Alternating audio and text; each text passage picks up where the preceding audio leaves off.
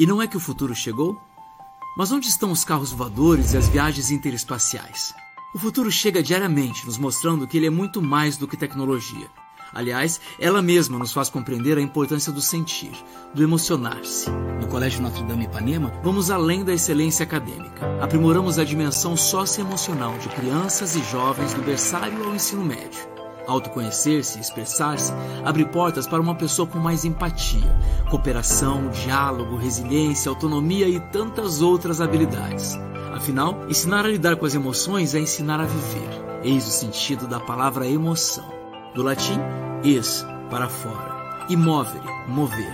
Emocionar-se é mover para fora algo que está dentro da gente.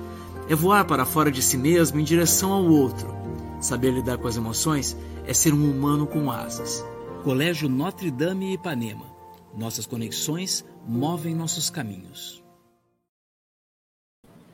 Olá, olá, bem-vindos, bem-vindas. Eu sou José Alessandro, sou Relações Públicas do Colégio Notre Dame Ipanema e é um prazer recebê-los hoje aqui na nossa primeira aula aberta. Essa aqui é uma aula que foi feita com exclusividade. Exclusividade não, porque ela está sendo aberta, mas foi feita especialmente para os alunos do ensino médio do Colégio Notre Dame Ipanema, mas você que está nos assistindo é nosso convidado, está convidadíssimo para assistir essa aula e, mais do que isso, para compartilhar essa aula. É isso mesmo, aqui embaixo vocês devem ter algo escrito compartilhar. E você utilize esse recurso agora para chamar seus amigos, seus colegas, seus familiares, porque o assunto dessa aula é pertinente. A gente vai falar de educação financeira, de investimento, quais empresas né, que, vão, uh, que vão se dar bem ou que vão se dar mal, o que vai acontecer neste novo cenário pós-pandemia e no cenário que está acontecendo agora dentro da pandemia.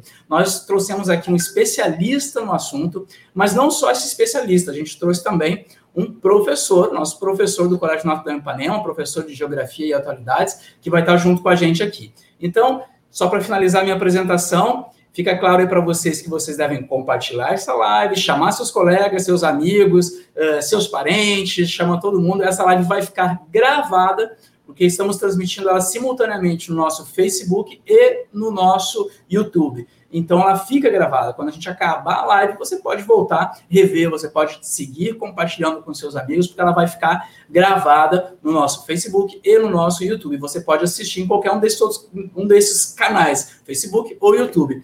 Por exemplo, tem gente que assiste no YouTube, vai lá e compartilha com a Smart TV e fica na, na sala, grandão lá na tela, fica bacana para assistir. É uma dica que eu estou dando se você tem uma Smart TV e quiser fazer dessa forma, usa o seu YouTube.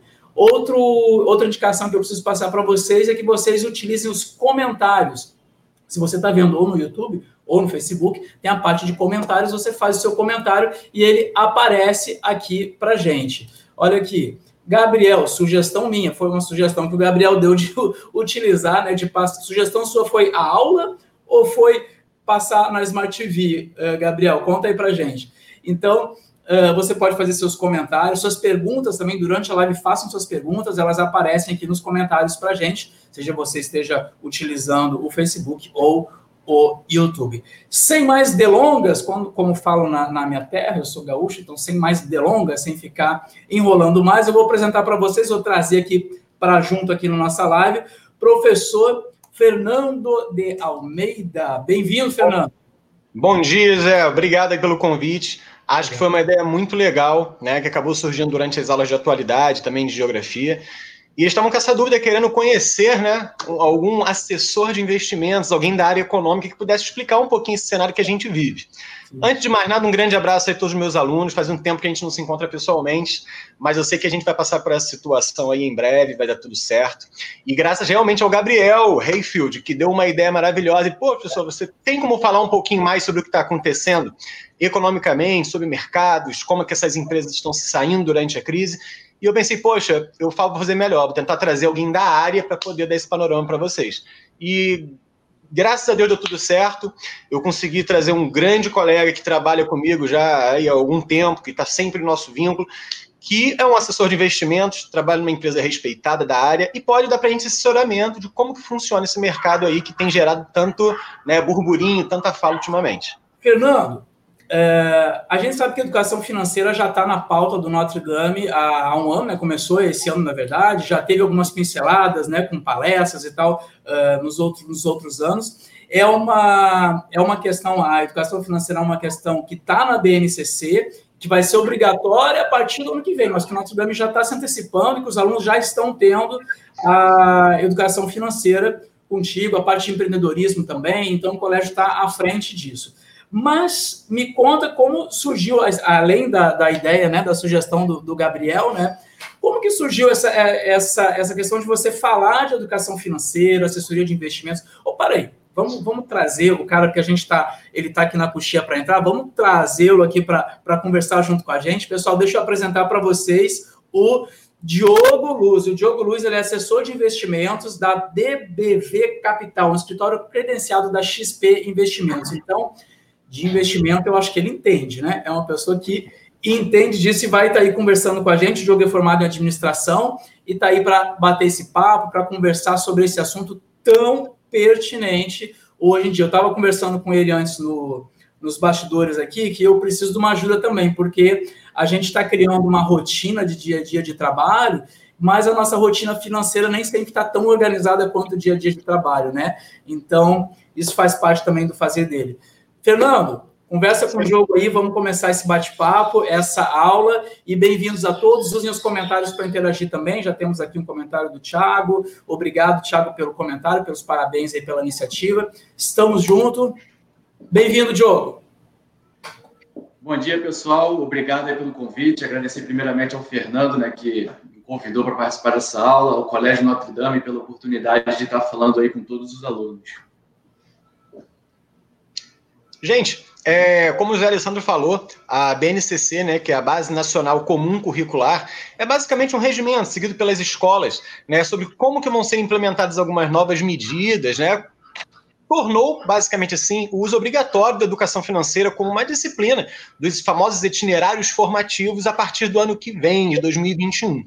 Porém, o Colégio Notre Dame já começou um pouquinho antes da hora, a gente começou, é claro, né, num momento muito pertinente, a tratar esse assunto, porque a gente entende que é uma transição e a gente queria fazer esses testes iniciais. A gente iniciou com educação financeira principalmente no nono ano, é, projetos de empreendedorismo no segundo ano, e graças a essa urgência, essas aulas que foram surgindo tanto em atualidades quanto em geografia, passaram a surgir dúvidas dos alunos perante o que está acontecendo né, com o mercado? Primeiramente, qual é a relevância da educação financeira na vida dos nossos estudantes? Porque eu mesmo, enquanto professor, nunca tive aula de educação financeira na minha infância. E hoje em dia eu acho fundamental que cada um dos cidadãos brasileiros tenha um pouquinho, ou minimamente, se aprofunde nesse assunto, que é de total relevância no decorrer da nossa vida econômica. Né? E graças a isso, algumas dúvidas surgiram, alunos perguntando sobre como funcionava, e a gente convidou aí o Diogo Luiz para poder falar um pouquinho sobre o trabalho dele. Outros alunos também queriam escapar da ideia de eu tenho que fazer uma graduação em uma área específica. E eles falaram, eu quero trabalhar com o mercado financeiro. Eu falei, poxa, esse profissional, o Diogo, vai poder trazer para a gente um pouquinho de informação sobre o que, que ele fez, que caminhos traçar, como que foi esse caminho, cursos, o que, que aconteceu. Então, Diogão, sinta-se bem-vindo. Fique à vontade de falar o que, que você acha sobre qualquer assunto, abrir qualquer dúvida, qualquer questão. E é claro, falar um pouquinho sobre sua carreira, o que te motivou né, a entrar nesse mercado, de onde você veio, sua formação. Conta um pouquinho para a gente, então, aí. Como é que foi a sua carreira? Qual é a sua formação e, e como tu acabou chegando no mercado financeiro? Legal, legal. É, eu sou formado em administração de empresa, né, como o José comentou aí anteriormente. E no meio da minha graduação, eu tive a oportunidade de conseguir um estágio dentro de uma seguradora de um grande banco.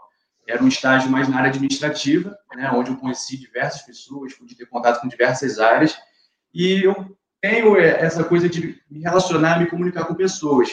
E posteriormente, eu tive a oportunidade, então, de entrar nessa área comercial. E, então, eu fui para a área comercial do grande banco, é, onde eu atendia clientes de alta renda na área de seguros e previdência. Só que ali no banco você tinha uma rotina de estar trabalhando com investimento, estar tá trabalhando com seguros, previdência, e eu fui gostando bastante dessa área.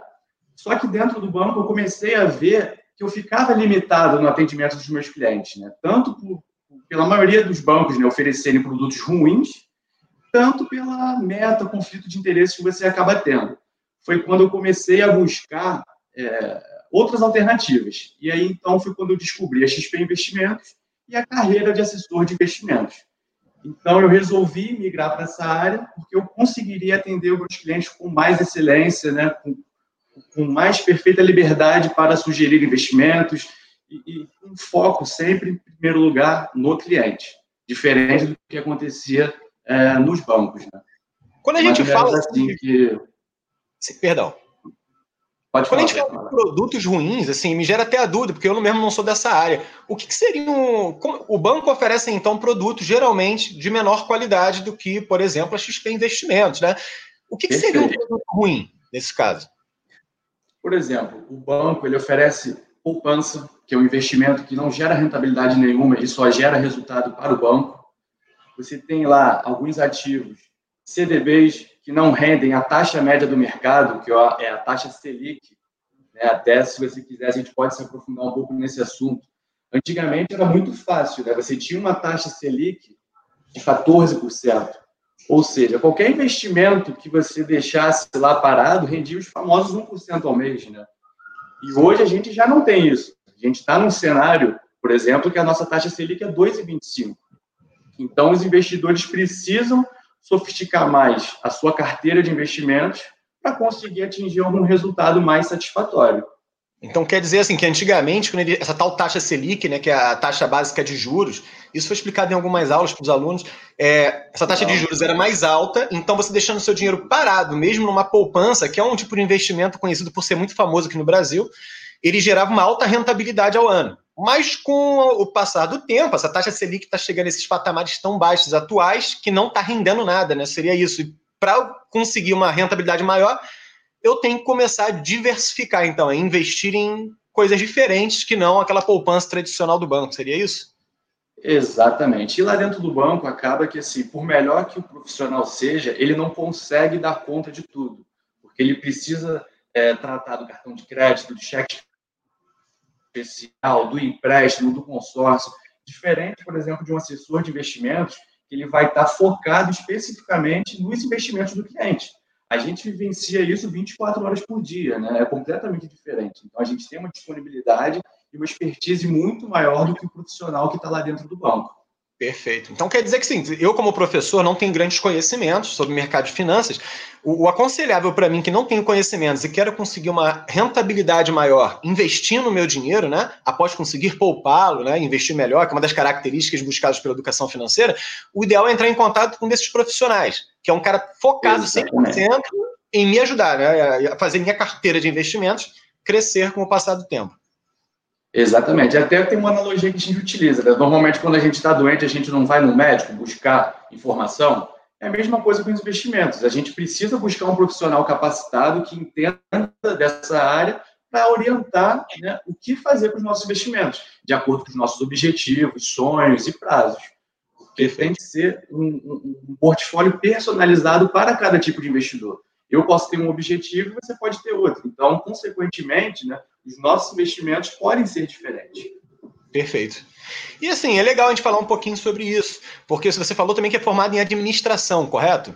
E tem muitas pessoas Exato. que estão interessadas em começar nessa área, que estão, tem se tornado muito atraente, que assim, você ouve hoje em dia no noticiário todo mundo falando investimento, investimento, é uma boa hora para entrar? Não é? Mas assim, uhum. o que foi necessário para você começar? Há uma graduação específica ou algum curso específico deve ser feito para você se tornar assessor de investimentos? Bacana, bacana. Isso daí, é, é, até muita gente acredita né, que você tem que ser formado em economia para trabalhar especificamente com investimentos. Na verdade, não é necessário. Eu mesmo sou formado em administração, eu tenho colegas que são formados em direito, outros em engenharias, mas que eles gostaram dessa área de investimento e resolveram fazer essa migração para o mercado. E assim, para você se tornar é, um profissional da área de investimentos, você precisa fazer uma certificação. Né? No mercado financeiro em si, existem diversos tipos de certificação. Vou ressaltar algumas aqui. Por exemplo, você tem a CPA 10, tem a CPA 20 e o CEA. São algumas certificações que te habilitam a trabalhar já com investimentos, mas dentro de grandes bancos.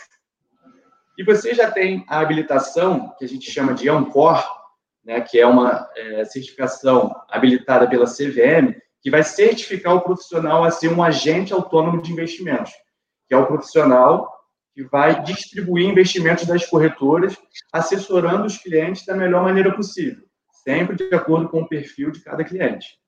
Então, Perfeito. assim, na verdade, você não precisa ter uma graduação específica, lógico que é muito bom, porque te dá um conhecimento, te dá um network diferenciado, mas o profissional, a princípio, ele precisa passar nessa prova da Uncor, ele já fica habilitado a trabalhar como assessor de investimentos. Fora isso, ele precisa ter algumas habilidades, né, que a gente até costuma chamar hoje em dia de soft skills. Né? Ele precisa ter uma persistência, ele precisa ser comunicativo, é, tem que ter garra, força de vontade. E se ele tiver um bom network, já é interessante, porque assim, você precisa montar uma carteira de cliente. Né? E, e no início é bastante difícil, porque a nossa remuneração vem da nossa é, captação de recursos. Então, é interessante que você consiga ali determinados clientes que vão começar a complementar a tua carteira. Então, é um trabalho que depende assim, 100% de você, né, da sua capacidade de captar mais clientes. E fora isso, né, até para aqueles alunos mais preguiçosos, alguns que não querem, pensam que o vestibular é prova, não quer tem que fazer também uma prova para ganhar uma certificação, né? Para se tornar apto a poder trabalhar nesse mercado. Pô, bem Exatamente. legal. E a gente vê. A prova é até assim, é, é uma prova difícil, né? Ela tem um índice de reprovação muito alto. É, realmente a pessoa que quer seguir nessa área, ela tem que se dedicar e tem também que estar apto a aprender todo dia. Porque assim, é uma carreira que todo dia tem uma notícia nova, né? A gente não sabe por exemplo, ontem mesmo teve a notícia aí que o Bolsonaro talvez esteja com coronavírus. Isso pode impactar nos investimentos, pode impactar na economia, então você tem que estar sempre se atualizando, sempre antenado para poder oferecer o melhor para o seu cliente. Perfeito. Então quer dizer que assim, nosso assessor deve ser aquele cara que esteja sempre muito atento às notícias de mercado para poder orientar o que o, o, o, cliente fazer melhor com o seu dinheiro, onde ele entrar, onde ele Exatamente. sair, Pô, muito legal. Uma outra coisa que é, é uma fala que eu não sei se é responsável. Né? A gente tem falado muito sobre educação financeira. E a gente sabe que a educação financeira não se pauta apenas em investir, mas também em poupar, em saber utilizar o seu dinheiro de forma inteligente. Muitos dizem, ah, mas eu não quero cortar um pouco do meu luxo, eu não quero parar de comprar as coisas que eu gosto, e alguns não entendem que não é necessário fazer esses cortes tão excessivos, né? Mas apenas saber como administrar melhor, em que ocasiões você deve gastar mais ou menos, e de que forma você pode aproveitar o próprio mercado para poder fazer um investimento melhor, ou, como eu falei anteriormente, poupar gastos desnecessários. Isso é muito legal. Agora me diz uma coisa, Diogo, é, é uma fala muito antiga. Meus pais falavam isso para mim meus avós falavam, alguns amigos falam. Mas negócio de investimento é coisa de, de, gente rica, é coisa de gente que tem muito dinheiro. Eu realmente preciso ser rico ou ter muita grana para começar a investir? Pois é, isso daí é mais um mito que todo mundo comenta bastante. Né? Na verdade, para você começar a investir, basta você abrir uma conta na corretora e lá você tem diversas oportunidades de investimento. Por exemplo, na renda fixa, a gente tem o tesouro direto. A partir de 30 reais você já começa a investir. Se você é uma pessoa que já está focando longo prazo, está pensando ali em começar no mercado de ações, por exemplo, né, você já consegue comprar uma ação do Itaú a cerca de 11 reais. Você tem ações ali é, da Petrobras, cerca de 20 reais.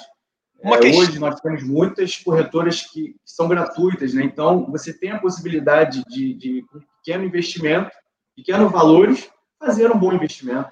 Foi a pergunta até da Moema agora, que uma pessoa que não tem um grande, uma grande renda consegue investir, né? Foi bem pertinente também, foi no momento certo. É, sem dúvida. Obrigado aí, Moema, pela pergunta. E assim, é aquilo que a gente comentou. Na verdade, você precisa separar uma parte do teu recurso para investir. Se você tem mil reais, poupa 50 reais que seja. No final do ano, você já vai ter um montante. E ali começa a acontecer o quê? O milagre dos juros compostos. Né? Ano sobre ano vai tendo rendimento, rendimento, rendimento, e esse seu bolinho vai aumentando cada vez mais. Perfeito. Jogo, essa é a Renatinha, uma aluna nossa aí, um amor de pessoa que está no segundo ano. Renata, ela... bom dia. Vê se você se sente confortável até para explicar, tá? Porque vamos lembrar, gente, ele é um assessor de investimentos, ele não está envolvido diretamente com taxas de outros produtos, como, por exemplo, o PayPal ou cartões de crédito, mas se ele tiver o conhecimento, ele consegue ajudar vocês. Oi, Diogo, bom dia. Eu uso o PayPal para vender umas músicas que eu faço. Pô, legal, Renatinha. E eu recebi uma notificação de que eu pago uma taxa para o aplicativo. É normal esse aplicativo pedir, pedir para você pagar a taxa? O que, você Vamos acha? Lá, Renata. parabéns aí pela tua alma empreendedora, né? Já começou é, é, adquirindo uma nova renda, né? E assim, eu não entendo perfeitamente sobre o aplicativo PayPal, só que eu acho que é normal, né? O, o aplicativo ele está fazendo, está tá utilizando um serviço. É normal você ter algum tipo de taxa para ter uma arrecadação para esse aplicativo, mas assim, é, isso daí é um tópico até específico que a gente precisa avaliar, mas não vejo nada de errado nisso, né? É, se for pensar bem, o aplicativo está basicamente né, oferecendo os seus serviços e cobrando uma pequena participação pelo que você está conseguindo de alcance por ele, né? É, o aplicativo para funcionar, ele precisa gerar algum tipo de receita, né? Então, a taxa deve ser uma forma de, de acontecer isso. Aí, Diogo, essa figurinha que falou com a gente aqui agora, Vinícius Galharte, é um ex-aluno nosso, se formou no terceiro ano, ano passado, né? E estou estudando para a prova da Ancord, agora na quarentena para tirar a certificação de assessor de investimentos autônomo. Que isso, Vinícius, parabéns, meu rei. Diogo, na sua opinião, qual é o melhor certificado? A CPA 20, a CE ou a CNPI? Bacana, Vinícius. Parabéns aí, porque já está estudando. Mas, assim, inicialmente, para você ser assessor de investimentos, basta você fazer a prova da Ancor, beleza? Agora, o CNPI, né, que você está comentando aí, é uma certificação diferente, que ela vai te habilitar para ser um analista de investimentos. O que é um analista? É a pessoa responsável para analisar é, é, ativos, né? no caso, por exemplo, as ações. Ele é a pessoa que vai estar tá lá lendo o balanço, é, entrando em contato com os administradores daquela empresa, os diretores, para entender como é que funciona aquele negócio. E assim ele vai poder sugerir esses investimentos para outros é, é investidores. Ele vai fazer uma carteira recomendada, vai indicar 5, 10 ativos, aí depende de cada analista. E o CPA 20 e o CEA né, são certificações mais básicas. E como eu falei anteriormente, elas vão te habilitar a trabalhar com investimentos, mas normalmente dentro das instituições bancárias. Por exemplo, o CPA 20 já é para o gerente de alta renda e o CEA já habilita para você ser um especialista em investimento dentro daquela instituição. Mas para você ser assessor de investimento mesmo, basta você ter é, habilitação não core, né, é, você vai ter autorização da CVM já para estar trabalhando com isso. Pô, maneiro pra caramba. Ou seja, a certificação aí é mais do que fundamental, né, para você entrar nesse mercado. Muita gente acha que é somente gostar de investir e já basta isso para começar a trabalhar assessorando alguém e a gente sabe que não é uma realidade, né? Você tem que conhecer bem de mercado para se certificar. E, Diogo, uma outra coisa que a gente tem dúvida, assim, geralmente, é como é que a gente define o perfil de um investidor? Por exemplo, tem aquele aluno meu, como o próprio Vinícius comentou, que é um cara um pouco mais agressivo, acredito eu. Ele está investindo em ações, ele não tem muito dinheiro em renda fixa, exemplo. ou então eu sou um cara mais conservador, tenho medo de perder o pouco que eu tenho. Eu comecei a investir aos pouquinhos agora.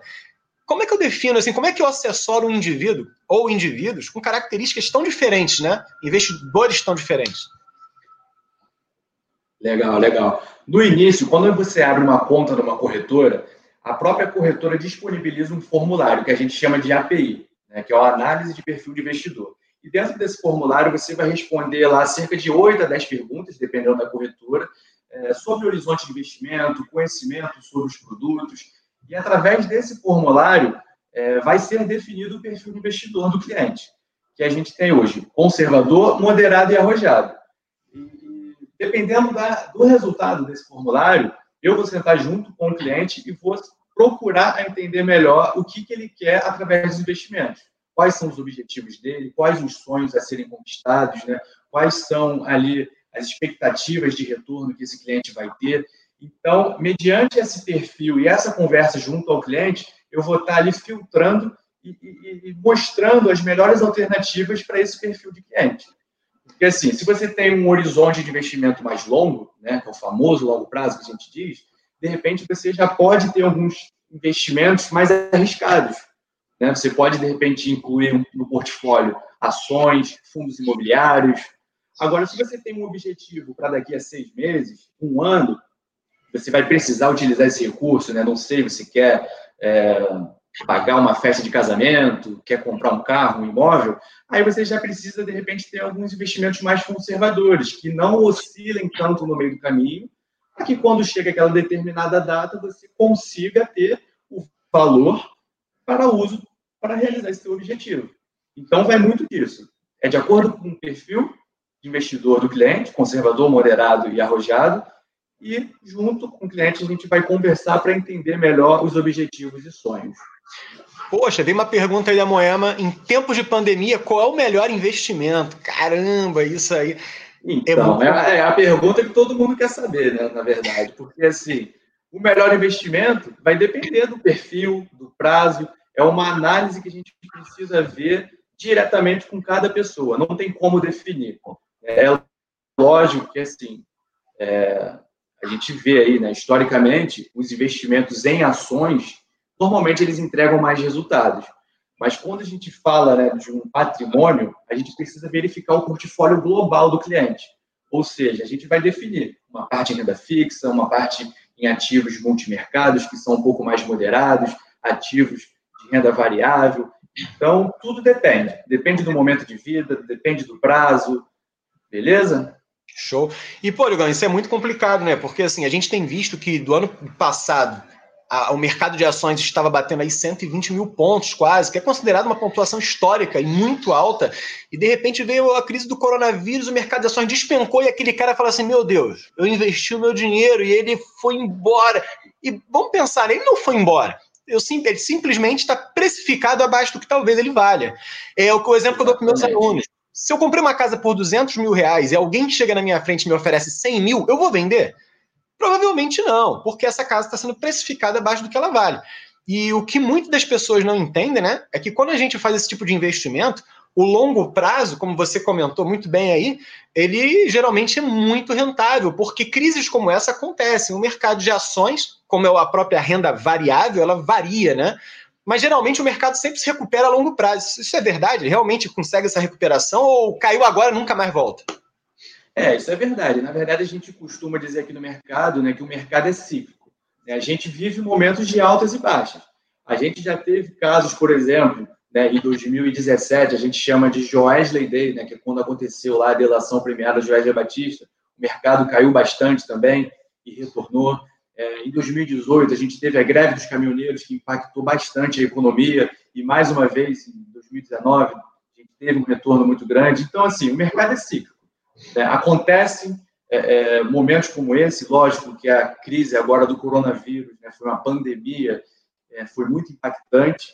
É, a gente nunca viu os ativos caírem uma de uma forma tão grande e tão rápida. Só que quando você faz ali um, um portfólio de investimentos, você procura montar uma carteira de forma que você tenha outros tipos de ativos descorrelacionados. E apesar de uma parte da tua carteira estar tá caindo, tem uma outra parte aqui que vai estar tá segurando. E muitas vezes até essas crises, né, essas quedas, acabam gerando oportunidades. Porque foi o que você falou. Será que aquele ativo merece estar tá valendo aquele preço? Será que o valor intrínseco, né, o valor verdadeiro daquele ativo é esse? Então, muitas vezes, é, é quem fez mais aportes, né, colocou mais valor, consegue tirar até uma grande rentabilidade. Você bem disse, né, a Bolsa estava lá no seu topo histórico de 120 mil pontos, com a crise do coronavírus chegou a bater ali em torno de 66, 65 mil pontos, e novamente, né, agora após praticamente quatro meses, a gente já está vendo a Bolsa quase retornar aos 100 mil pontos. Então, o cara que entrou lá embaixo com 60 mil pontos, né, na queda ali, quase que no fundo do poço, e, e, e esperou até agora, ele já teve uma valorização muito grande. Então, acaba que muitas vezes na crise surge oportunidade. Sim. Perfeito, pô, muito legal. E assim, cara, eu lembro que quando pelo menos eu comecei a investir, o Diogo foi o cara que eu procurei, né? Um assessor de investimentos, eu queria alguém na área. E eu lembro que eu achava que para você conseguir abrir uma conta numa corretora de investimentos é que nem num banco, tem que levar uma carta no caso da empresa, alguma coisa pra, que seja um processo burocrático eu achei muito simples, né? Você consegue fazer isso pela internet em alguns minutos. Mas eu lembro do que me deu a maior tremedeira foi transferir o primeiro dinheirinho para a conta da corretora. Que caramba, a gente tem aquele medo, né? O nosso dinheiro, a gente trabalhou tanto para conseguir, de repente a gente coloca numa corretora, meu Deus! E, e a gente vê que isso que você está falando agora, que é a famosa renda variável, o mercado de ações, né? Quando o Diogo falou de um ativo, ele falou de comprar uma ação. E quando você compra uma ação, Exatamente. você basicamente fica sócio de uma empresa, né, Diogo? Eu tô, eu tô, se eu tiver Perfeito. alguma coisa errada. Não, é isso mesmo. E se essa empresa sobe muito, o seu patrimônio também se valoriza. E se essa empresa cai, como aconteceu agora na crise, se desvaloriza também. Então, é um mercado complicado, não tem pessoa melhor para você perguntar, questionar e se informar do que um assessor de investimentos, ao invés de entrar agora de orelhada e começar a comprar ativos sem parar que você não conhece. Então, se você tomar essa maturidade, né, o ideal é você procurar um cara como o Diogo, o que seria muito legal. E o José aí voltando. Voltei, eu voltei, não, eu estava tava aqui assistindo vocês, mas preferi deixar, como vocês estavam no bate-papo, eu deixei vocês na, na, priorizando a tela maior. Mas me surgiu uma dúvida. Você estava falando aí do, de transferir o dinheiro para o investidor, né? Para ele fazer lá o, o, seu perfil e tudo mais. Eu tenho uma dúvida, Diogo. Uh, quando a pessoa faz, né, procura o investidor e transfere para ele realmente aplicar o dinheiro essa o dono do dinheiro ele escolhe as empresas onde esse dinheiro vai ser, por exemplo, ações que vai comprar, ou a, a corretora tem um pacote lá um, de, de, empresas e a gente não sabe aonde esse dinheiro está indo. Então vamos lá. Primeiro, quando você abre uma conta na corretora, né, eu acho que o legal comentar é que você cria uma conta no seu CPF. Então, assim, todas as transferências que ocorrem vão ser sempre do José para o José. Né? Isso já cria uma segurança ali para o investidor. Você Sim. não transfere nunca para nenhum outro lugar, é sempre uma transferência de mesma titularidade. E dentro da corretora, você tem uma série de investimentos. Aí vai naquela questão do perfil de investidor. Por exemplo, se é um cara que está começando agora e ele decide investir em ações, é, existe as ações especificamente, né? Você chegar lá e comprar um ativo, virar sócio de uma empresa, como o Fernando bem comentou, né, ser sócio da Petrobras, ser sócio do Itaú, do Bradesco, ou então ele pode entrar diretamente em um fundo de ações, né, que esse fundo você praticamente está direcionando o seu dinheiro para um, um especialista, um gestor, que vai tomar as melhores decisões para aquele tipo de ativo. Né? Dentro de um fundo de investimento, você tem ali uma equipe especialista que, que vai estar analisando o mercado como um todo e vai definir as melhores estratégias. Né? E assim, é, eu não vejo nada mais rentável do que normalmente um fundo de investimento. Por quê? Você está delegando o teu patrimônio para uma pessoa especialista para fazer tomar as decisões, Sim. enquanto você conseguiria focar no que realmente você sabe fazer. Por exemplo, você, José, está aí trabalhando praticamente 12, né, 20 horas por dia. Você comentou que, que na Nossa. crise agora você está trabalhando até mais. Imagina você ainda ter tempo de cuidar dos seus investimentos. Sim. Então, através de um fundo, de repente, você delegaria essa expertise para o gestor. Sim. Diogo, eu tinha uma dúvida. O fundo, então, é como se fosse, por exemplo, é uma caixa de sapato onde muitos investidores colocam seu dinheiro. E o gestor do fundo é o cara que administra o dinheiro dessa galera da melhor forma possível com o conhecimento dele para conseguir uma rentabilidade alta para eles. Seria isso? Perfeito, cara. É uma analogia perfeita que você está usando. É exatamente isso. Você junta né, um grupo de investidores e delega o recurso para um especialista, que é o gestor do fundo, que junto com a equipe dele vai ver a melhor tomada de decisão. E eles vão lá ter vários tipos de estratégia, né? Tem, tem uma série de fatores que eles vão analisar para estar tá dando a melhor rentabilidade para o cliente. Poxa, uma coisa legal que tu me falou na época que eu comecei a investir, você me indicou um fundo específico, eu coloquei o dinheiro nele. Falei, vou confiar, botei. E você sempre fica meio com o pé atrás, né? E eu percebi que ele já se recuperou 100% da crise e já está me dando uma rentabilidade acima. Coisa que os meus próprios investimentos sozinhos ainda não conseguiram. Ou seja, o gestor do fundo sobre utilizar o dinheiro de forma mais organizada e assertiva e conseguiu esse retorno rápido até demais, né? Foi bem legal. Assim, é, João. Fazemos alguma pergunta, José? É, tem, tem perguntas ali. Eu queria colocar alguma pergunta aqui que eu achei interessante, porque o dólar é tão estável. E depois tem uma pergunta do Thiago Fortunato também. Show. Beleza, beleza. Quer comentar aí, Fernando, sobre essa questão do dólar? Para a gente ver a opinião, por exemplo, do, do de um professor né, que está antenado na área, acho que seria bacana. Aí eu complemento com alguma coisa. Tá ótimo. Gabriel, o que acontece, cara? O dólar é conhecido há muito tempo pela sua alta estabilidade, correto? E pensa um pouquinho comigo. O mercado de ações deu uma afundadinha. Foi uma consequência da crise do coronavírus. Como é que eu faço para proteger o meu dinheiro no momento em que os investimentos não estão conseguindo uma alta rentabilidade e eu não sei como protegê-lo? Eu compro aquilo que é estável, que geralmente não cai. Então há uma procura muito maior pelo dólar como moeda, como uma forma de você proteger o seu dinheiro. Lei de oferta e procura, lembra? Muita procura por algo, o preço geralmente se eleva. Outra coisa que é interessante falar também é que o Diogo comentou no começo da live foi a tal da queda da taxa Selic, o que muita gente não entende. O que é essa taxa Selic? Que negócio é esse? Basicamente é o seguinte: é uma taxa básica de juros em que tudo quanto é tipo de coisa que você compra financiado, a exemplo, é, tem um retorno financeiro baseado nela. Por exemplo, eu comprei um carro a tanto de juros. Se a taxa Selic for mais alta, os juros por esse financiamento do carro ou do imóvel que eu venha comprar também tendem a serem mais altos. Já se a taxa Selic está mais baixa, esses juros também costumam ser mais baixos. Então a taxa Selic, como está hoje em dia muito baixa, tá? E os rendimentos da famosa renda fixa. O que é renda fixa? A poupança, onde você coloca seu dinheiro e todo mês você recebe um pouquinho de juros. Esses juros que você recebe já foram altíssimos no passado. Mas atualmente, com essa taxa Selic baixa, esses juros são muito baixos, muito pequenininhos. Então você está com. Vou dar um exemplo com qualquer valor: 100 mil reais investidos num CDB, que é um tipo de investimento em renda fixa, e ele está rendendo quase nada. O investidor pensa, o investidor de fora, que antes gostava de investir no Brasil porque essa taxa era alta, então imagina eu, um americano, que procura o país onde eu coloco meu dinheiro e eu esqueço lá e ele rende muito por ano o Brasil não gera mais essa oportunidade, porque as taxas de juros estão tão baixas que a rentabilidade é muito pouca. O que esse investidor estrangeiro faz? Tira o dinheiro daqui e coloca em outro lugar. Mas para ele colocar em outro lugar, ele tem que comprar o quê? Dólar. E novamente o preço do dólar aumenta. Essa é a minha visão, tá, ô Diogão? Se tiver alguma coisa que. É, mais ou menos isso. Na verdade, o que acontece? Acaba acontecendo uma fuga de dólar do país. Né? E quando você tem menos recurso de dólar aqui, o que acontece com o nosso câmbio? Nosso câmbio se eleva.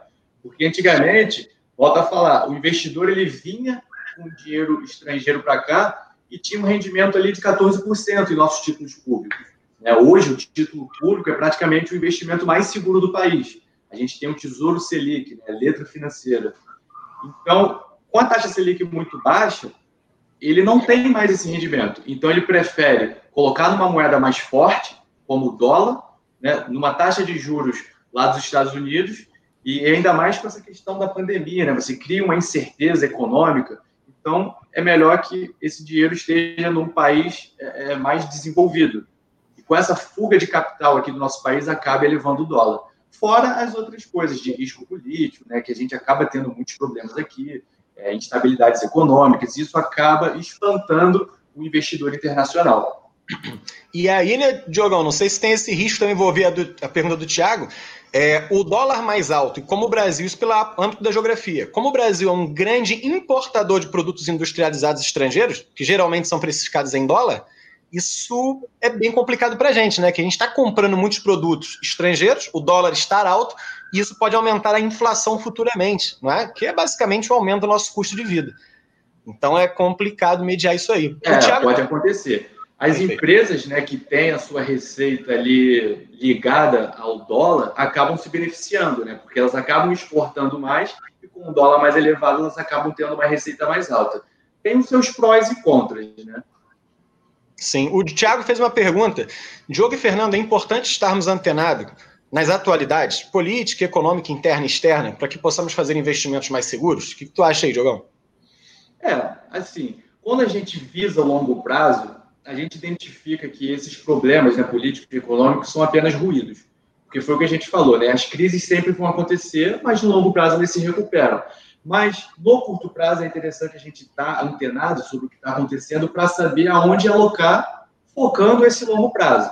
Então, assim, é, vão acontecer diversos problemas, né? A, a pandemia foi um deles agora, futuramente vão acontecer outros mas quando a gente visa longo prazo e está alocado em bons ativos, com bons fundamentos e bons é, é, gestores, você acaba tendo um resultado muito interessante. E Diogo, é, quando você fala muito em longo prazo, né, curto prazo, eu tenho alunos meus que brincaram. Pô, Fernando, eu quero botar a grana lá e final do ano votar. Isso é possível? O longo prazo ele é mais ou menos. Tem um tempo? Qual é a perspectiva quando a gente fala de curto e longo prazo, né? É, isso é muito complicado, cara. Eu, eu acho até de citar uma frase né, do Primo Rico, Thiago Negro. Muitas pessoas aí devem conhecer, que ele tem um canal famosíssimo no YouTube. Né? Ele sempre fala: é, é, medo, ganância e impaciência geram prejuízo. Então, assim, quando você está especulando, né, focando ganhar é, é, é, retorno em poucos dias, em algumas semanas, surge ali um grande problema. Você pode errar e ter um grande prejuízo. Então, assim, quando a gente fala de longo prazo, a gente está visando ali um, um, norte de 5 anos, 10 anos, 20 anos.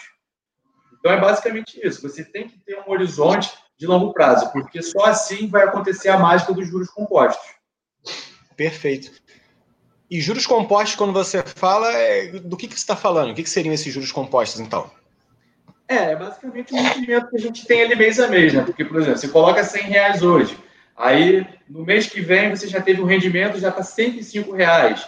E você, no mês seguinte, já vai ter o mesmo rendimento, não sobre 100, mas sobre 105 reais. Então, Perfeito. vai acontecendo o quê? A mágica dos juros compostos, que é onde o seu bolinho vai crescendo. É legal. Lógico, é importante.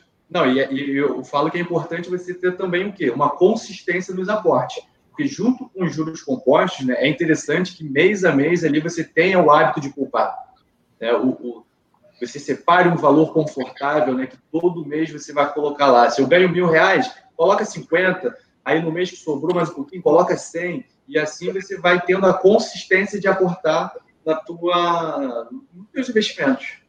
Diogo, você entrou num, num, ponto aí que é uma pergunta que eu queria fazer, estava deixando para o final, estamos quase no final, estamos em 41 minutos aí de live, temos mais 20 minutos, e eu queria que você discorresse sobre essa rotina, sobre esse hábito de cuidar do dinheiro, de... Existe uma, uma cultura é, latina e de que você não, não se fala no dinheiro, né? Não se fala quanto ganha, não se fala quanto que pagou por isso. Isso é muito latino. Se você vai para Estados Unidos ou para países do, do, norte europeu, é super comum você perguntar quanto a pessoa ganha, a pessoa te fala, ganha tanto, quanto que custou isso, custou tanto, gastei tanto, é, e eu não sei porquê, não cheguei a me aprofundar nisso, mas a cultura latina tem muito esse, esse reservado do dinheiro, né? Talvez more aí o hábito, a falta de hábito de cuidar do dinheiro, porque não se fala, uma coisa que você não se fala, você não tem o hábito de manipulá-la, de, de, lidar com ela, né?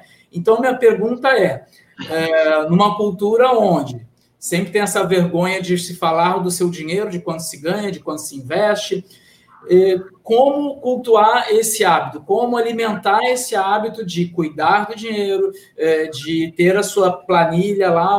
Você tem alguma dica nesse sentido para as pessoas, já que estamos em quarentena e muito se fala em rotina, né? Em ter a sua rotina de acordar de manhã, hora de estudar, hora de trabalhar.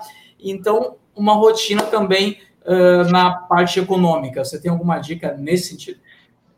É, quando a gente fala de hábitos, né, é muito difícil de você conseguir mudar o hábito das pessoas.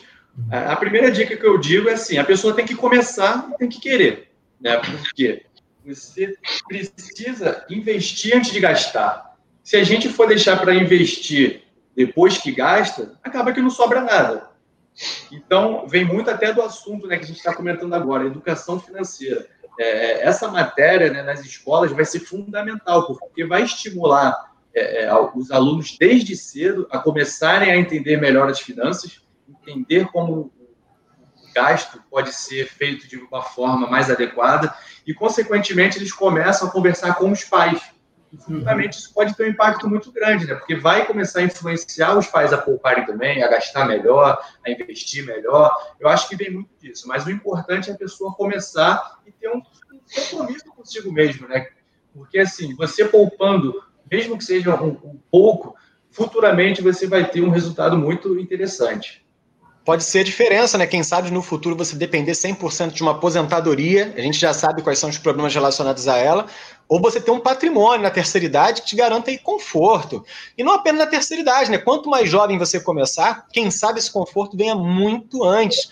Imagina você Perfeito. atualmente com 30 anos, 35 anos, você com uma situação financeira muito mais confortável, sem riscos, nem no momento desse como crise, pois você tem um patrimônio já formado ao longo de 10, 15 anos, desde quando você começou mais novo. Seria muito legal.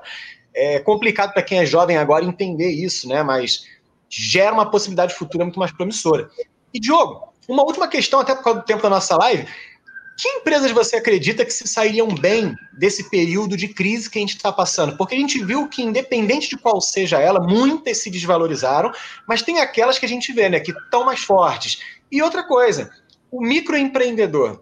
Esse cara está num problema muito grave agora. Algum qual consequência você vê no caso de realmente um desmantelamento aí de grande parte dos microempreendedores e somente né, a manutenção dos grandes? É verdade, esse é um ponto importante, porque assim, a gente tem visto aí que praticamente muitas empresas estão fechando. Né? O microempreendedor acaba que ele tem um custo muito alto, né? ele precisa ali trabalhar diariamente, mensalmente, para pagar as contas e pagar os funcionários. Então, assim, essas empresas fechando, começa a abrir portas para as grandes empresas fazerem uma aquisição. E isso acaba sendo ruim para o nosso mercado, porque começa a criar um monopólio, começa a criar um oligopólio, e, e, isso é ruim para o consumidor, né? Você começa a ter é, é, menos disputa de preço, menos opções de serviços. Então, assim, é um, um movimento muito delicado que a gente vai ver é, é daqui para frente como é que vai ficar né, o nosso cenário pós-pandemia.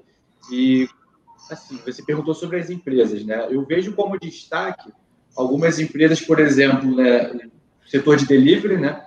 O e-commerce, algumas empresas do varejo, né? vou citar algumas aqui, por exemplo, a Magazine Luiza, lojas americanas, são empresas que tiveram um potencial é, é, grandioso na crise, eles venderam bastante, né? muita gente que não estava nem acostumada a fazer compras online acabou tendo que ceder e aprender a utilizar esse serviço. Mercado Livre também cresceu. É, Mercado Livre, exatamente. Todas essas empresas né, que trabalham distribuindo, vendendo produtos, tiveram um destaque muito grande. É, no cenário agora, pós-pandemia, a gente acredita que algumas empresas, por exemplo, como o, setor de seguros, vai vir muito forte, porque as pessoas vão começar a valorizar, né? Muita gente não tinha um, um plano de saúde, muita gente, por exemplo, não tinha um seguro residencial, e quando você ficou ali agora três, quatro meses em casa, você começa a ver um defeito, precisa consertar alguma coisa, e através do seguro residencial você tem essa possibilidade. Né? Você tem, por exemplo, é, a gente viu aí recentemente as lives né, dos cantores de sertanejo que bombaram na, na, na internet. Então, pode ser um movimento, né, o entretenimento, pode ser um movimento que vai acontecer. É, o que a gente está fazendo aqui hoje, né, uma aula online, provavelmente muitos cursos se adaptaram e vão seguir nessa linha, vão começar a oferecer é, é aulas online. Então, o setor de educação também pode ser um que vai se beneficiar dessa questão, né? Lógico, quem souber aproveitar, se adaptar, vai sair muito bem. Engraçado que algumas empresas do próprio setor realmente aí de educação estão se destacando bastante agora, né? Outro dia, conversando com o próprio Diogo, ele falou que tem participação em uma empresa desse setor e que ela deu uma grande alavancada. E eu não tinha percebido isso, sendo que eu comecei minha pós-graduação em educação financeira agora, no meio da crise. Então, a gente, na tentativa de se atualizar, a gente nem percebe como é que o mercado funciona. E realmente é um setor que cresceu muito. E eu comprei uma bicicleta em meio à crise, uma pandemia. Olha só, como as lojas americanas estão conseguindo também se reinventar, exemplo, entre outras áreas do varejo, que é muito legal. É, fora que eles vendem de tudo, né, cara? Você tem bicicleta, tem TV, tem comida. Então, assim, é um, um business, né, um negócio que cresceu bastante. Isso aí. Aqui a Ana Paula faz um elogio que é muito legal. Gente, minha cachorra está fazendo um barulho danado aqui, o que é local, normal numa live. Faz, faz parte, faz parte. O Colégio Notre Dame Ipanema já deu o pontapé inicial, quando colocou o projeto de empreendedorismo. É preciso dar continuidade. Olha, se Deus quiser, vai dar tudo certo, é claro. A gente vai dar continuidade, sim. Acredito que a escola esteja aí implementada inicialmente para que a gente continue nos próximos anos aperfeiçoando ainda mais tanto no empreendedorismo quanto na educação financeira com o professor Igor, que dá aula também sobre o tema no nono ano. Aqui vem outro comentário, tudo flui melhor quando temos planejamento. Exato, a aula de hoje, assim, nosso tema foi basicamente esse, né? Planejamento. E criar esse hábito já na mesada, né, Diogo? O que você acha, Diogo? É, perfeito. Aquela, aquele aluno, né, aquela criança que já ganha uma mesada e ela tem ali na cabeça de já começar a poupar um pouquinho, né, visando é, é, adquirir brinquedo, fazer uma viagem, né, já é muito bacana. Então, assim, é, é fundamental. Foi o que a nossa amiga falou anteriormente, né? Desculpa, o Biraci falou, né? Planejamento é fundamental. Meu sobrinho organizava a mesada para comprar os Hot Wheels. Aí, ó.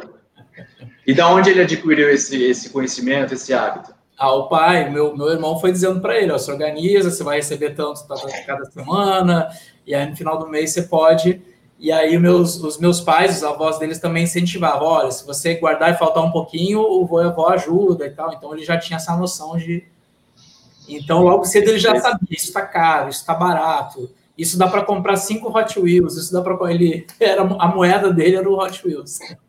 É, então, e com a educação financeira agora no, nos colégios, né? Isso daí vai ser a melhor coisa do mundo. As crianças vão aprender desde cedo a valorizar cada vez mais o, o dinheiro. Talvez não se forme né, uma população tão endividada quanto a nossa. Se você já poupa no Brasil, acho que você se inclui minimamente dentro da margem de apenas 10% da população que tem esse hábito. Se investe, então, amigo, você desce para menos de 2%, o que é muito é, Na verdade, é até menos, cara. Deve ser 1% da população que tem algum dinheiro guardado hoje em dia. É um Caramba. dado muito ruim. Ó, tem uma indicação de livro aqui, ó, Os Segredos da Mente Milionária. O Vinícius. É bacana, esse livro é muito bom, cara. O autor é o T. Harvey Eker, né? Ele fala ali um pouquinho de como você investir melhor. Pô, tem um também que é muito. Parabéns, legal. Vinícius. O José falou aqui agora do sobrinho dele, não foi seu sobrinho, José? Desculpa. É, sobrinho. Pô, Pai Rico, Pai Pobre, também é uma leitura muito legal e bate bem nessa questão de como você, desde criança, é importante você começar a ter pelo menos. O brasileiro tem a mania né, de questões como economia, religião e política não se discute, que é um grande erro. Deve ser discutido até no âmbito familiar, para você começar a desenvolver essa capacidade socioemocional, de se relacionar com questões que já não realmente polêmica, como a economia. É verdade. E é isso, galera. Essas coisas são as que mais tem que se discutir, né, professor de geografia. Nossa, sim. e essas dúvidas surgiram, até o convite para o Diogo surgiu de, uma, de umas dúvidas como essa. O Gabriel, o próprio Vinícius, aí, que é nosso ex-aluno, conversando comigo. É, foram dúvidas muito interessantes e a gente vê como, apesar de estar tá tendo feito essa inclusão da educação financeira agora no ensino médio, no ensino fundamental, é, ainda tem dúvidas e por isso a necessidade de trazer um profissional da área.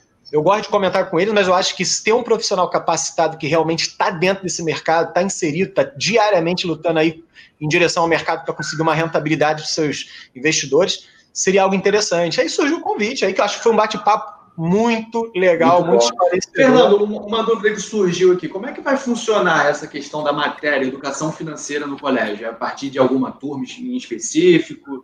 Como é que vai ser isso? Sim, os projetos iniciais dos famosos itinerários formativos são disciplinas que vão ser ofertadas, tudo bem? E que os alunos podem optar por fazer, tá? Elas são obrigatórias à oferta, tudo bem? Mas há uma opção e os alunos teriam que optar por algumas disciplinas para complementar a sua formação, como a formação que você teve, que eu tive na escola, que o José teve. Então seria Legal. não é igual, mas é muito parecido com o que a gente vê, por exemplo, em filmes americanos, onde o aluno resolve fazer aula de culinária e resolve fazer uma aula sobre empreendedorismo. São opções que serão ofertadas pelas escolas, tudo bem? E uma delas é empreendedorismo, outra delas educação financeira, podem ter, por exemplo, uma infinidade. Isso a gente vai ver as possibilidades. Mas educação financeira já é algo a ser aí colocado a partir de 2021. E eu acho que é o pontapé, né, cara? É fundamental. É, vai ser obrigatória a partir de 2021 e Notre Dame já está à frente, né? Já está. Isso aí. Mas, infelizmente, o nosso programa, nossa aula está chegando ao fim e foi muito interessante. Eu, eu sempre faço um, um resumo, né? E o Diogo trouxe para a gente aí sobre a importância de estar atento e ter iniciativa. Ele falou muito bem no início da live sobre a carreira dele, sobre como ele começou a trabalhar, né? Ele teve iniciativa, teve empreendedorismo e teve, acima de tudo, protagonismo, né? Foi à frente e tomou iniciativa lá na sua própria vida, na sua própria carreira. Ele falou também sobre a relevância sobre procurar um investidor, né? A gente falou sobre a importância disso, né? Ele fez até uma analogia: se você está doente, você procura um médico. Quando percebemos algum sintoma, procuramos um médico. Então, se você percebe algum sintoma também financeiro, procure um especialista. Não só quando percebe sintoma, porque também quando a gente quer, quando a gente tem alguma meta, por exemplo, uma meta é, de saúde, a gente procura um profissional de atividade física para você atingir. Então, procure. Se prevenir, né?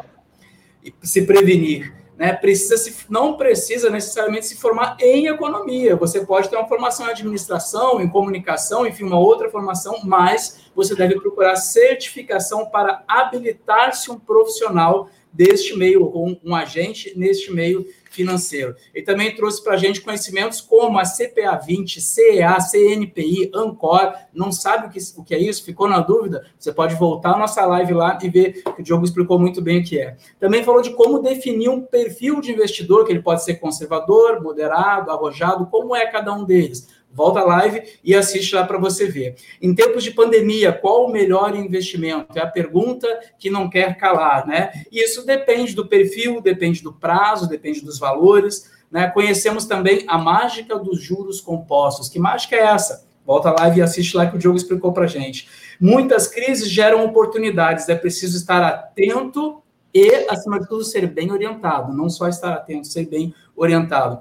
Também a gente conversou sobre por que o dólar é tão estável, mesmo sendo estável, há altos e baixos nesses investimentos. Também falamos de taxa Selic, renda fixa, juros compostos e a, primeiro, a primeira dica do Diogo, antes de tudo, primeiro de tudo é você querer ter uma organização financeira. E a partir daí, você começar a investir antes de gastar. E não gastar e depois que sobrar você investir. E falamos também de uma escola que fala de educação financeira, que estimula esse hábito e também influencia a família, porque você estimulando o hábito na criança acaba refletindo na família. E finalizando, fala, o Diogo falou do cenário pós-pandemia, onde se destacam delivery, e-commerce, grandes mercados como Magalu, Mercado Livre, Americanas. E o pós-pandemia, o Diogo chegou a comentar com a gente aí sobre a questão das empresas de seguro, plano de saúde, seguradora, seguro residencial, a importância do entretenimento online e da educação que está sendo revista desde o dia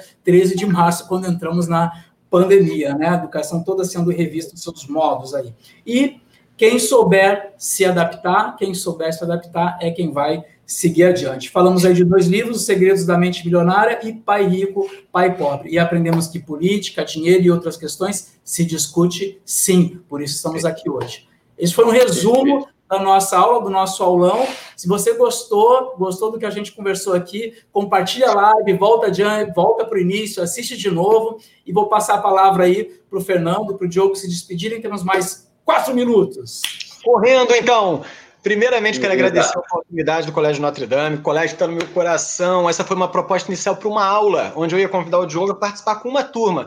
E o José Alessandro achou maravilhosa a ideia de poder aí, expandir isso para uma live.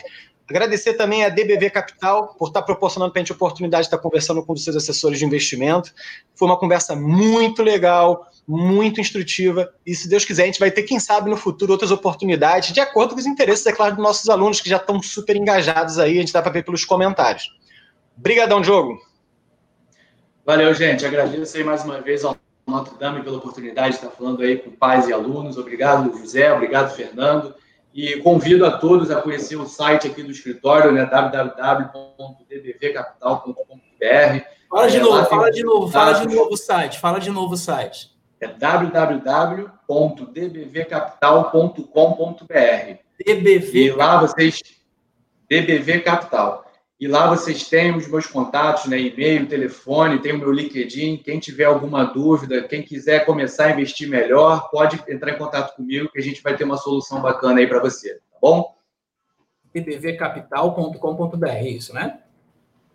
Perfeito. Isso. Para compartilhar com o pessoal o link, daí já fica o linkzinho, eles já podem clicar e acessar e conhecer, se precisar de contatar. Diogo, novamente, nosso muito obrigado por você ceder aí uma hora com a gente com certeza é, você trouxe conhecimentos, trouxe informações aí muito pertinentes. A gente está vendo aqui pela quantidade de elogios, de agradecimentos na, na live. A live vai ficar gravada no nosso Facebook nosso, e no nosso YouTube. Obrigado, professor Fernando, por ter procurado a gente, por ter é, comentado com a gente esse, essa aula, essa aula diferente. E a gente pensou, não, vamos catapultar isso, porque é um assunto que vai ser interessante para os pais também.